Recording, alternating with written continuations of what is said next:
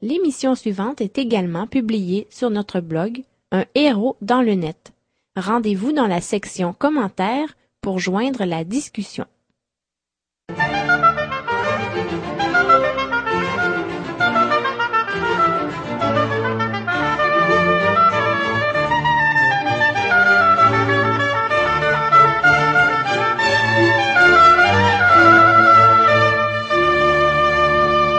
Bonjour chers auditeurs de Foi FM, bienvenue à Parole à propos. Mon nom est Pascal Denot, je suis pasteur de l'Église évangélique de Saint-Jérôme et je suis euh, en heureuse compagnie avec le pasteur Raymond Perron de l'Église réformée baptiste de la capitale. Pasteur Perron, bonjour. Bonjour Pascal. Oui, bien, en fait, c'est effectivement aujourd'hui euh, vendredi saint, un jour euh, sobre pour les chrétiens parce que nous nous rappelons euh, les souffrances et la mort de Jésus, le, sauveur des croyants. Et euh, il y a un fait marquant dans euh, dans la Bible. En fait, c'est un fait marquant dans la Bible, les, les souffrances et la mort de Christ qui nous est rapporté euh, c'est pas présenté seulement comme un événement en périphérie euh, au milieu d'un message général d'amour. Euh, cette mort, ces souffrances témoignent de l'amour de Dieu pour nous.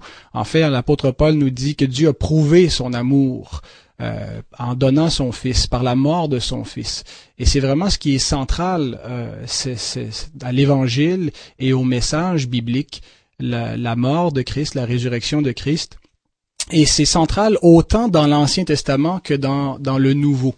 Hein, L'apôtre Pierre, euh, il, il, nous dit que l'Esprit de Christ était dans les prophètes de l'Ancien Testament euh, et qu'il attestait d'avance les souffrances de Christ et la gloire euh, dont ces souffrances allaient être suivies. Il écrit ça dans sa première épître, chapitre 1, verset 10 à 11, et il fait écho en fait à ce que Jésus lui-même, après sa résurrection, euh, explique aux disciples sur le chemin d'Emmaüs. Il leur a fait un peu le, l'exégèse de l'Ancien Testament. Nous lisons dans, l'évangile de Luc, euh, Jésus qui dit à ses, disciples qui s'en retournaient de Jérusalem vers Emmaüs, complètement découragés de, suite à la mort de Jésus. Ils n'avaient plus d'espoir et Jésus se montre à eux. Ils ne le reconnaissent pas. Il leur dit Ô homme sans intelligence et dont le cœur est lent à croire tout ce qu'ont dit les prophètes. Ne fallait-il pas que le Christ souffrit ces choses et qu'il entrât dans sa gloire? Et commençant par Moïse et par tous les prophètes, il leur expliqua dans toutes les Écritures ce qui le concernait. Ça aurait été formidable, n'est-ce pas, d'avoir d'être présent pour euh, cet exposé théologique, euh, de, théologie biblique. Alors dans cette première euh, partie de l'émission, le pasteur Perron et moi aimerions euh, essayer d'imaginer qu'est-ce que Christ a pu dire à ses disciples lorsqu'il a commencé à partir de Moïse et a traversé l'écriture avec eux pour leur montrer que cette mort qu'il venait de subir, en fait, elle, n'était pas un accident, elle était prévue, elle était annoncée et elle s'est accomplie donc dans l'histoire. Alors, on va essayer de voir euh, si effectivement l'écriture de l'Ancien Testament euh, nous annonçait cette mort. Alors, Pasteur Perron, euh, quel serait le premier texte, selon vous, qui nous parle des souffrances de Christ? Bon, dans un premier temps, le Christ de l'Écriture, c'est le serviteur souffrant. D'ailleurs, dans la parole de Dieu, lorsque nous sommes appelés à être des imitateurs du Seigneur, c'est dans cette capacité-là. Non pas que nous avons à subir la passion, mais à être les serviteurs souffrants pour l'instant. On sait que la médiation du Christ a deux, euh, aspects, deux étapes, j'oserais dire.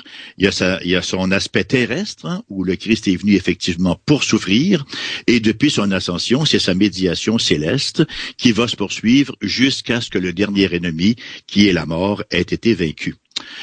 Le premier texte qui nous vient euh, à l'esprit et qui nous est présenté par l'Écriture, c'est bien sûr euh, à la Genèse même, n'est-ce pas? Mm. Immédiatement après la chute, dans ce que nous appelons traditionnellement euh, le protévangile. Hein, protos, qui veut dire premier, et evangelium, évangile, c'est-à-dire la, première proclamation de l'évangile qu'on retrouve immédiatement après la chute, alors que l'éternel Dieu hein, euh, parle au serpent et il lui dit effectivement, je mettrai inimitié entre toi et la femme, entre le serpent et Ève, bien sûr, entre ta postérité et sa postérité On sait que la postérité de la femme, quand on la considère dans l'ensemble des Écritures, elle aboutit au Christ Jésus. Hein? C'est ce qui nous est révélé. Et il nous est dit, celle-ci t'écrasera la tête. Il est donc question de victoire. Mais toi, tu lui blesseras le talon. Alors d'ores et déjà, on voit une blessure, on voit des souffrances qui seront imposées à ce Christ postérité de la femme qui viendra pour opérer le salut euh, de tous les croyants, le salut de l'humanité croyante.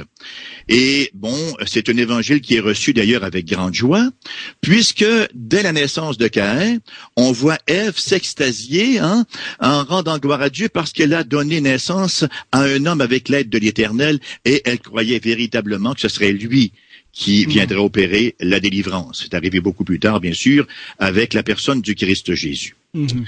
si on peut... Oui, allez-y. Ben, J'allais dire effectivement, donc c'est un texte euh, qui, qui est le premier texte qui, qui promet la venue d'un Messie, mais en plus qui, qui annonce que ce sera un Messie souffrant. Oui, ah. voilà. Effectivement, hein, tu lui blesseras le talon. Alors c'est très succinct, c'est très concis, euh, J'ai presque envie de dire, c'est un peu sibyllin pour nous qui le lisons à distance, mais euh, c'est tout est là, tout est renfermé là. L'Évangile même est déjà en capsule dans ce texte-là. Mhm. Et l'histoire de la révélation euh, part de cette promesse et va continuer de, de, de, se développer en quelques quelques décennies, quelques siècles plus tard. Euh, entre en scène un homme d'une grande importance dans, dans l'histoire biblique, Abraham, le patriarche, et euh, sa postérité à lui, nous, euh, Dieu annonce que ce sera en sa postérité que viendra euh, donc le salut et, le Nouveau Testament nous montre que cette postérité c'était le Christ. Mais donc le fils promis à Abraham, celui qui est né de, sa femme légitime Sarah, qui c'est Isaac, lui aussi était était un, un, type, était un si on veut un, une préfiguration euh, de, de, de l'Isaac céleste, de Jésus-Christ. Euh, et euh, on le voit dans un, un passage qui peut être peut-être troublant pour notre moralité moderne, lorsque Dieu demande à Abraham d'offrir son, son fils, son unique, son bien-aimé, en sacrifice sur l'autel. Euh, bien sûr, ce n'est pas arrivé, c'est pas, euh, il, ne s'est pas rendu jusqu'à jusqu'à immoler son fils, mais cet événement-là illustre encore une fois, et on le voit par l'Épître aux Hébreux, qui nous montre que cet événement avait pour but d'annoncer d'avance le, sacrifice que le Fils de Dieu allait faire, allait mourir et qui allait ressusciter. C'était un avant-goût, une image de la mort et de la résurrection du Fils de Dieu. Effectivement, vous faites référence donc au Morija, hein, euh, Isaac, qui, de par sa naissance, hein, est déjà prophétique. Hein, c'est une naissance miraculeuse. Il vient au monde alors que les deux parents, autant Abraham que Sarah, étaient à bout d'âge et très très loin d'être encore euh, en état euh, physique normal d'enfanter. Et l'épisode du Morija en est une qui est très, très, très, très, très, très touchante. D'ailleurs, c'en est une où nous voyons, euh, à mon avis, la, plus grande démonstration de foi humaine hein, euh, de toute l'histoire de l'Écriture sainte.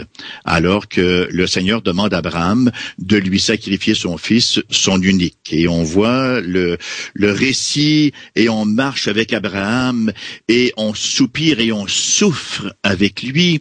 Et hein, euh, on, voit chemin faisant euh, Isaac qui pose la question à Abraham, mon père, mon père, hein, habille, habille, mon papa, mon papa, voici le bois, voici le feu, mais où est l'offrande? Où est l'agneau? Et Abraham, qui est certainement la gorge très serrée, lui dit, mon fils, le Seigneur pourvoira. Et on va jusqu'à l'autel, et au moment même où il s'apprêtait à opérer le sacrifice final, un ange intervient, hein. le Fils est sauvé, et dans les branches, on retrouve un bélier, en effet, qui a servi de sacrifice substitutif. Nous avons là une prophétie extraordinaire. Euh, du ministère de Christ et en même temps du fait que ce serait un sacrifice très sanglant, très très très souffrant. Hein? Mm. Et euh, bon, et on voit également que ce serait que c'était un sacrifice substitutif. Mhm. C'est certainement un épisode, euh, un épisode qui, qui n'est pas euh, sans nous marquer et, et, sans euh, nous présenter très très très clairement ce que mhm. devait être la marche du Christ. Oui, tout à fait. Le, le, le fait qu'ils disent Dieu se pourvoira lui-même de l'offrande pour, pour, le sacrifice, c'est une annonce de l'Évangile. C'est explicite, mais aussi ce qu'il dit à ses serviteurs lorsqu'il leur dit attendez-nous ici, moi et l'enfant nous allons aller adorer et nous reviendrons. Mm-hmm. le commentateur F.F. Bruce dit soit Abraham mentait ou soit il était persuadé qu'il allait véritablement revenir avec son fils parce que Dieu allait le ressusciter. Et c'est comme ça que l'auteur de l'Épître aux Hébreux l'interprète, qu'il avait résolu en son cœur que Dieu le ramènerait vivant. Il le retrouvait comme par une sorte de résurrection, hein, nous dit le Nouveau Testament. Nous devons poursuivre avec les, les, les autres euh, euh, passages de l'Ancien Testament qui, qui euh, par lesquels l'Esprit, le Saint-Esprit attestait d'avance les souffrances de Christ. Euh, on peut pas passer par-dessus tout le système sacrificiel de l'ancienne alliance. Euh, qui euh, souvent on, lit ça, on, on sent un petit peu, c'est, on est complètement euh, à une autre époque des sacrifices sanglants d'animaux, des, des, des, entre autres des brebis innocentes, des agneaux innocents qui étaient amenés en sacrifice de culpabilité pour pour le péché. mais tout ce, ce système, tout ce rituel ne fait du sens que lorsqu'on voit son accomplissement ultime en Jésus. Euh, qui nous est présenté dans le Nouveau Testament euh, par Jean-Baptiste lui-même comme l'agneau qui ôte le péché du monde. Hein. C'était c'était des, offrandes symboliques qui ultimement ne pouvaient pas ôter le, le, péché, mais euh, qui montraient que la vie, une vie innocente, devait payer le prix du péché parce que le salaire du péché c'est la mort. Ce que mérite le péché c'est la mort et donc tout ce système là annonçait la substitution euh, d'un agneau innocent à, la place du pécheur qui subit sa faute, mais cet agneau, c'était le Christ. Et on pense également, Pascal, au bouc émissaire. Mm-hmm. qu'on chargeait de tous les péchés et qui allait mourir hors de la ville. Hein? Euh, le bouc émissaire lui-même était en quelque, sorte un prophète. Mais vous avez raison, euh, tout le système sacrificiel est prophétique. En fait, le tabernacle lui-même Hein? C'est l'œuvre du Christ qui nous est dépeinte, c'est presque sacramentel. Hein, un sacrement, c'est une leçon d'objet, c'est une prédication illustrée. Lorsqu'on pense, par exemple, que dans la cour, dans le parvis, on retrouvait l'autel d'airain où était sacrifié l'animal en question, et ça culminait, là, une fois qu'on avait traversé le lieu saint, on arrivait dans le lieu très saint, et le sang était euh, éclaboussé sur le propitiatoire. Alors le mot propitiatoire, bien sûr, est un très beau mot, qui a donné le mot propitiation, qui veut dire rendre Dieu propice. Alors, dans tout le système sacrificiel, qu'est-ce que le peuple se voyait enseigner? Le peuple se voyait enseigner d'abord que sans effusion de sang, il n'y a pas de rémission de péché. Le peuple se voyait enseigner qu'il y aurait un être, hein, une existence qui servirait de vicaire, de substitut, qui irait mourir à sa place pour les péchés.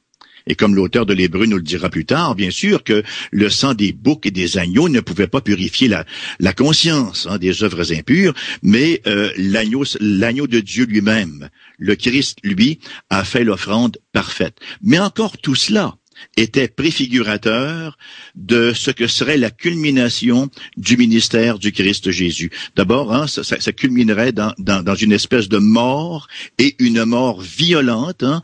Il verserait littéralement son sang mhm. pour rendre propice euh, le peuple que Dieu s'était, s'était racheté. Mhm.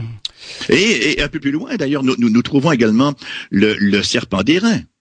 Hein, l'épisode du serpent mhm. d'airain dans le désert, qui également préfigure la crucifixion de Jésus. Hein, le, le, serpent élevé sur sur sur un, sur un, un, poteau là, sur une poutre, hein, et le Christ élevé en croix nous parle encore des souffrances éventuelles que le Christ devrait subir. Je suis persuadé que Jésus euh, leur a fait l'exposer à ses disciples marchant vers Emmaüs. Euh, ça leur a ça lui a pris certainement plus que 15 minutes parce qu'on arrive donc au terme de notre première partie. Euh, et, il y aurait encore énormément de textes à voir. Je pense euh, au psaume où David, euh, inspiré par l'Esprit de Dieu, nous parle avec détails de, l'événement de la crucifixion, mais on va y revenir peut-être dans la, prochaine partie. Je voudrais terminer en lisant simplement ce que le prophète Ésaïe nous rapporte. euh, à moins que je me trompe, docteur Perron, Ésaïe a écrit sept siècles avant Jésus-Christ. Voilà, effectivement. Et, oui, et avant bon, il y a eu Zacharie aussi, hein, 12, 12. Ils reconnaîtront celui qu'ils ont percé. Et vous avez mentionné le psaume 22. Mais effectivement, les chants du serviteur et principalement celui que que que, vous allez lire là, j'imagine, c'est 52, 13 jusqu'à 53, 12. C'est c'est c'est vraiment là euh, l'apogée. Je vais pas lire le, le, passage euh, au complet, c'est un peu long, mais les, quelques versets euh, qui décrit donc que le, le, Messie devait devait souffrir, euh, mais il nous dit aussi pourquoi il devait souffrir. À partir du verset 4, Ésaïe 53.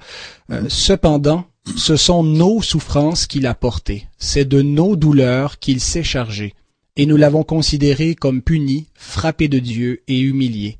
Mais il était blessé pour nos péchés, brisé pour nos iniquités le châtiment qui nous donne la paix est tombé sur lui. Et hmm. c'est par ces meurtrissures que nous sommes guéris.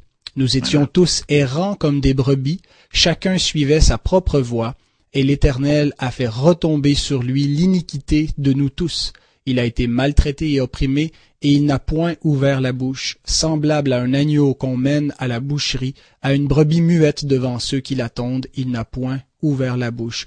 Il a été enlevé par l'angoisse et le châtiment, et parmi ceux de sa génération qui a cru qu'il était retranché de la terre des vivants, et frappé pour les péchés de mon peuple. On a mis son sépulcre parmi les méchants, son tombeau avec le riche, quoiqu'il n'eût point commis de violence, et qu'il n'eût point de, point de fraude dans sa bouche. Il a plu à l'Éternel de le briser par la souffrance. Hmm. Quel texte, n'est-ce pas? Quel texte et, quel, et quel sauveur? Amen. On va euh, faire une petite pause et euh, immédiatement après cette pause, on va poursuivre avec les souffrances du Christ dans le Nouveau Testament.